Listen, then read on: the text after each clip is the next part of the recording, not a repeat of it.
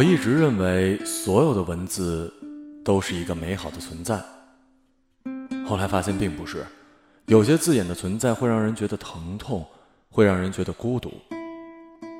比如“朝思暮想”，比如“茶余饭后”，再比如“晴朗无你”。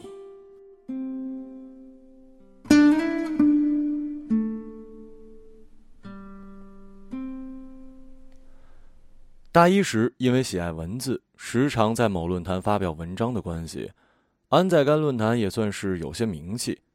安的文字风格尖锐凌厉，直逼人心，颇有一些安妮宝贝的风味儿。一般他的帖子都会有几页的回帖，大部分都是熟悉的马甲名。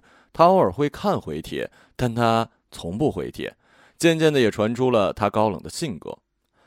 而现实里的安，也的确是。偏执极端的女子，她敏感而尖锐，像是一只猫，在暗夜里双眼通明，看透了这世间事。安在网络里不乏有几个好友，除此之外，他还有一个恋人。据安的帖子透露，他一个人在中国最南方的城市求学，每日里除了读书，还可以随时的看海。学校大，吃饭要坐校车。环境优美，随处可见椰子树，多山环海，四季被草木繁华包围着。偶尔出门到街上，还会遇到来自全国甚至全世界各地的人。他说这里很美，我却不喜欢。温顾良给他打电话，人人都向往那里，面朝大海，春暖花开。你倒好，还不喜欢。我以前也向往。后来发现，当我们真正抵达所向的时候，反而会希望我们从未到过这里。身在福中不知福，你就总是一副看破红尘的样子，厌倦这个世界，怎么不去当尼姑啊？尼姑庵说了，我还有前缘未了，不敢收我。嗯，你和 Z 还好吗？想到刚接到温顾良电话之前收到 Z 的短信内容。安开口说了句“还好”，两人又闲聊了一会儿，就挂了电话。安打开了手机短信，翻了一下和 Z 的聊天记录，末了按了全部删除。这周的几百条短信又腾出了几个 GB 的空间，像他的心一样，空白而宁静。没有人知道 Z 对于他而言算是什么，他自己都不知道。或许是曾经相爱过的关系吧。至于为什么不分手，他想可能还需要一点时间。六点，他准时起床，收拾好书去上课，坐在独立的座位上，戴上耳机听歌。中午下课去吃饭，下午没课去图书馆。他走到哪里都戴着耳机。对于一个孤独者，对于一个学校里的独行侠，耳机是很重要很重要的东西。傍晚的时候，他又收到了 Z 的短信，告诉他今晚不能陪他了，上班很累，想早点休息。安回了他一个好字，便去洗漱了。其实，两个异地恋的恋人，能为对方做的，无非就是抱着手机陪对方聊会儿天，说会儿话，听对方说一说今天发生的事情。但是，安和 Z 之间，已经很久没有彼此交流过了，甚至打电话，一周也是难得有一次。他们在一起一年多了，可能平淡了，但是安知道不是的，有些东西已经在悄无声息的变了。安躺在床上，插上耳机，昏昏欲睡的时候，听到耳机里传来温婉的男声。在远方的时候，又想你到泪流，这矫情的措辞结构，经历过的人会他在心里跟着喝，那些不堪言的疼痛，也是我自作自受。你没有装聋，你真没感动。一滴泪从他的眼角滑落，滴在深色的床单上，瞬间没了痕迹。手机震动，温姑娘给他打了电话。爬下床，躲进厕所，按了接通键，尽量压低嗓音开口：“怎么了？”想我啦。电话那头有点嘶哑。是啊，想你了那高冷女神，你要不要陪我会儿啊？安觉得他嗓子不对，像是刚哭过。怎么了？没有，嗯，感冒了，嗓子不舒服，话有点说不出来。感冒了不吃药，给我打电话干什么？想你了，过来给我亲一个。恶心，感冒就早点睡觉，别折腾了，没事我就挂了。你真是个没同情心的女人，难怪尼姑庵不收你。说完，挂了电话。回到宿舍，他听到室友不停的翻被子声，似乎想要显示他主人的不满。每次安接电话都会这样，他已经习惯了。微信显示收到一条消息，安打开一看是温顾良，他问：“安，你过得好吗？”“很好。”“那就好，早点睡吧，晚安。”安对着他的晚安发了会儿呆。温顾良极少这么不正常，但他不开口，他也就不问了。不是所有的伤口都适合说出来，有些事情自有被封缄的理由。他手指微动，晚安。日子这么过了几天之后，就是安的生日。生日这种事对安来说没什么特别，他并不在意这种东西。但也许是因为曾经也想好好的过一过，但没有值得一起过的人，于是便放弃了。他按照惯例去书店给自己买了本书，细心写了自己的名字和购买时间，同时也收到了温顾良寄过来的推理小说。推理小说是安最不喜欢的小说类型，温顾良就是这种恶趣味。他说：“让安这样的人看自己不喜欢的书，多有成就感呢。”在傍晚的时候给他打了电话，说了生日快乐之后，闲聊几句就挂了。倒是傍晚的时候，他发来短信：“对不起。”没能兑现承诺，陪在你身边，什么都没为你做。没事儿。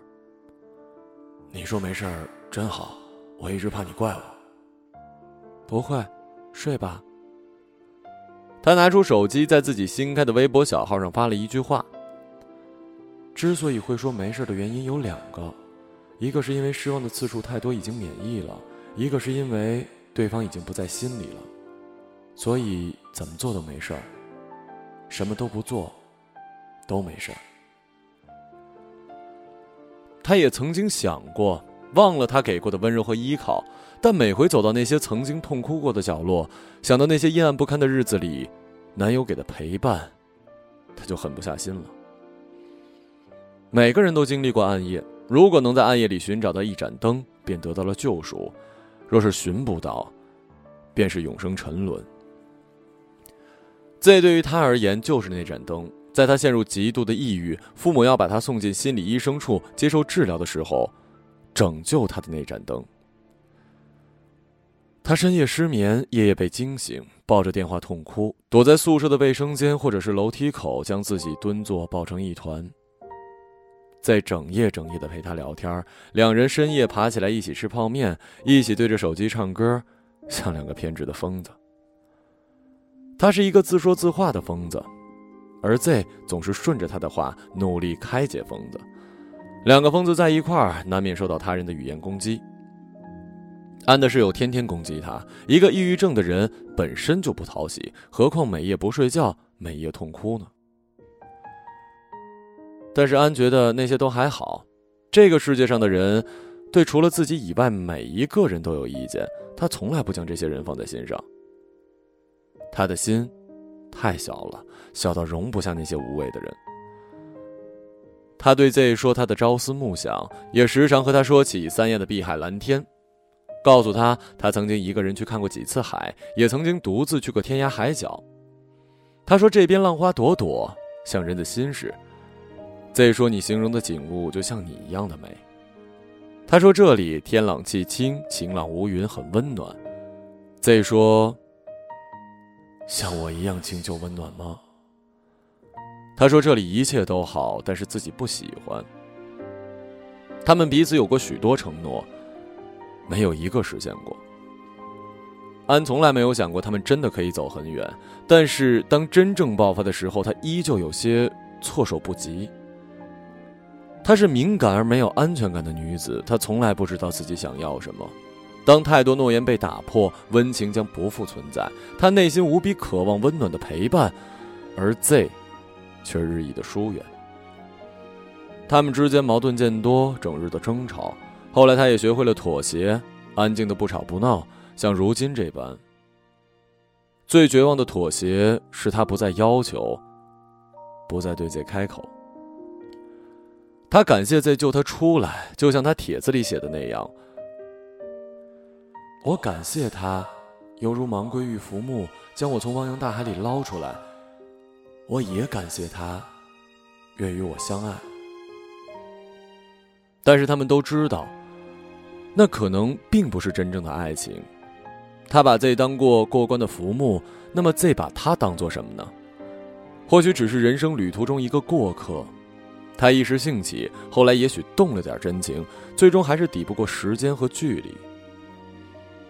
他们迟早会分开，他们迟早会变成对方的茶余饭后。他们俩都知道。温顾良又给安打电话：“安，这么久不联系，都不想我？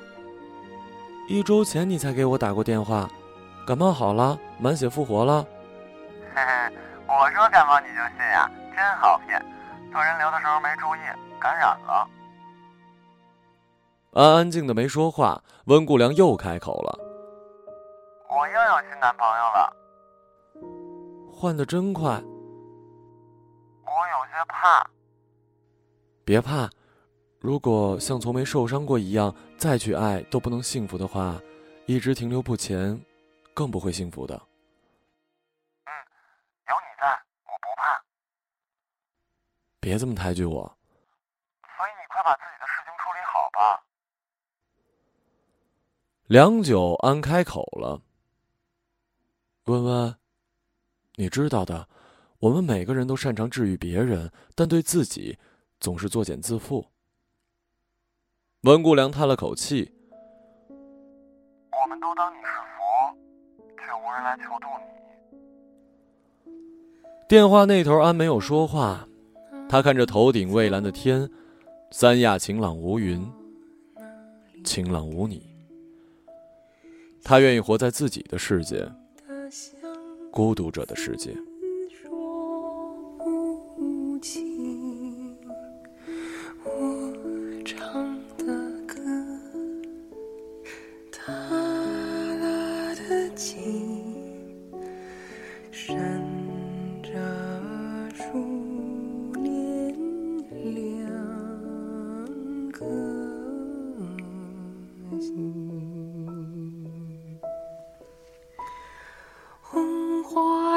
世界，百花就是情，满树的鲜花，却看不